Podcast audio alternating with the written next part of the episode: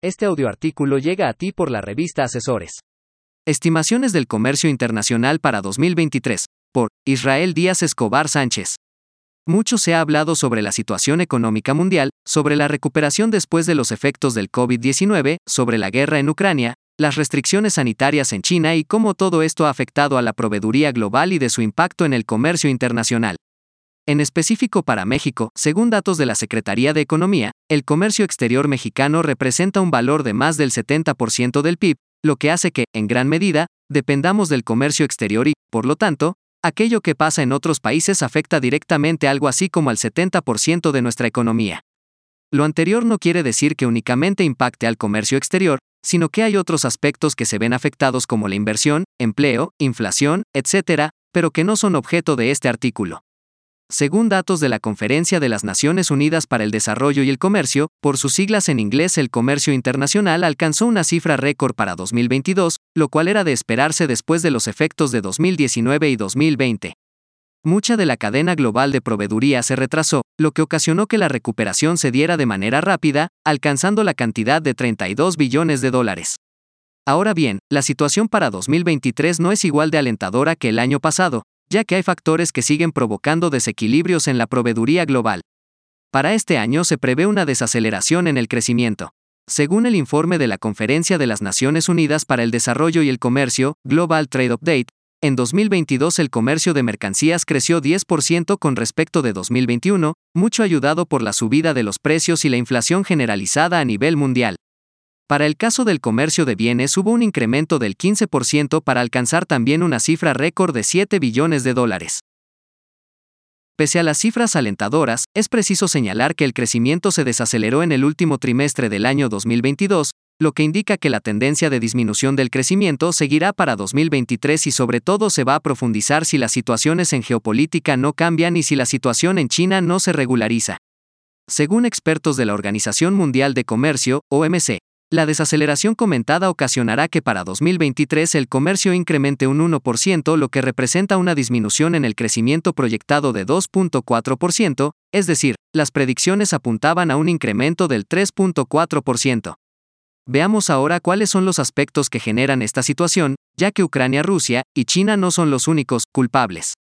Podemos listar los incrementos en los precios de la energía, el incremento en las tasas de interés y la ya mencionada inflación que se ha visto en muchas, las principales, economías e incluso las restricciones comerciales que algunos países han impuesto como respuesta a sus situaciones inflacionarias. Con respecto de la inflación podemos hablar que en Europa se verán afectados los precios de los productos, en virtud del incremento de los precios de los energéticos, esto a causa de la invasión de Rusia en Ucrania. Otro aspecto es la situación económica de Estados Unidos, que ha tenido que endurecer su política monetaria, lo que genera una disminución en las compras de vivienda, vehículos e inversiones. Por último, y nuevamente, la situación sanitaria en China y el resurgimiento de brotes de COVID, una vez más generarán los efectos de proveeduría ya comentados, que incluirán el incremento de precios por la poca oferta y como consecuencia el aumento de los productos que se importan. Específicamente para México, China es el segundo proveedor de mercancías de importación después de Estados Unidos, lo que hace que si estos dos países se ven afectados, y sus precios se incrementen, lo mismo sucederá con los precios en nuestro país. Según datos de la OMC, los precios de la energía se incrementaron un 78% interanual en agosto. Los alimentos 11%, los cereales 15% y los fertilizantes un 60%. Para el caso de las restricciones comerciales, la OMC, citada por la Organización de las Naciones Unidas, precisa que incrementar medidas puede ser una opción para los gobiernos para mitigar los efectos de los últimos años, pero también aclara que no ocasionaría más que la disminución de la proveeduría mundial y agravaría la situación inflacionaria y económica, principalmente en los países en vías de desarrollo. Un aspecto no comentado, pero que tampoco ha logrado consolidarse y, por tanto, no afecta tanto al flujo mundial, es la deslocalización de la proveeduría a la que muchas empresas y economías tuvieron que migrar.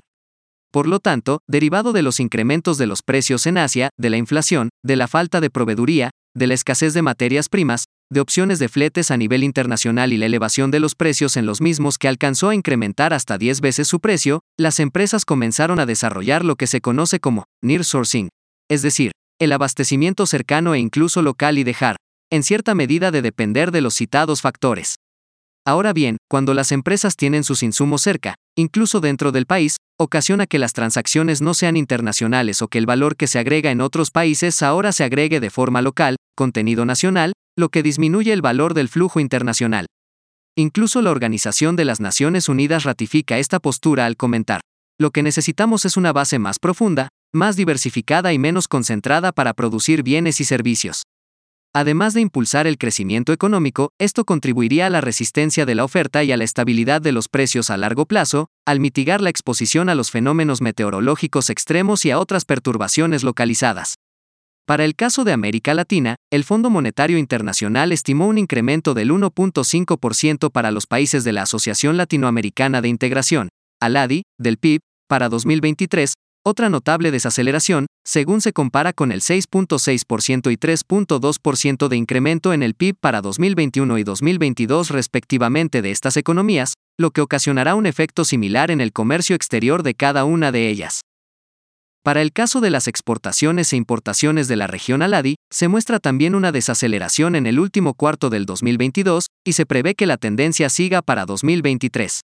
Pese a todo lo anterior, el crecimiento está previsto, tanto para nuestro país como para economías clave a nivel mundial y clave para la economía mexicana, sin embargo el incremento es poco, comparado con lo que las economías necesitan, por lo que debemos enfocarnos en la diversificación de productos de proveeduría y de exportaciones. Debemos también aprovechar que Estados Unidos busca el nearshoring, y nuestro país es la mejor opción para ello derivado de muchos factores ya conocidos. Necesitamos además aprovechar la no mencionada guerra comercial entre Estados Unidos y China que ha favorecido en mucho la inversión de China en nuestro país y el Tratado de Libre Comercio entre México, Estados Unidos y Canadá, que favorece, entre otras cosas, la fabricación en México y exportación a Estados Unidos y Canadá.